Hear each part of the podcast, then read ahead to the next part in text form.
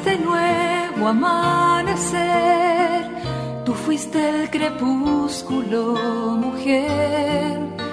Tú sí fue la respuesta con que el hombre Dios pudo nacer.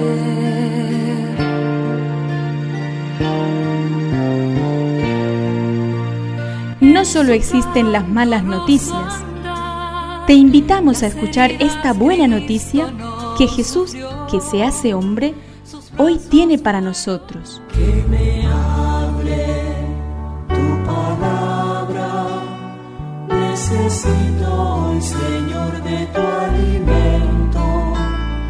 Hoy en todo el mundo se escuchará esta palabra. Mateo 8 del 5 al 11. Al entrar en Cafarnaúm, se acercó a Jesús un centurión rogándole, Señor, mi sirviente está en casa enfermo de parálisis y sufre terriblemente. Jesús le dijo, Yo mismo iré a curarlo. Pero el centurión respondió, Señor, no soy digno de que entres en mi casa, basta que digas una palabra y mi sirviente se sanará. Porque cuando yo, que no soy más que un oficial subalterno, digo a uno de los soldados que están a mis órdenes, ve, él va. Y al otro, ven, y él viene. Y cuando digo a mi sirviente, tienes que hacer esto, él lo hace.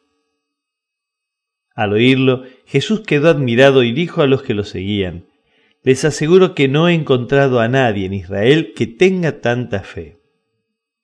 Y Jesús dijo al centurión, Ve y que suceda como has creído. Y el sirviente se curó en ese mismo momento. Espíritu, necesito que me llenes de valor.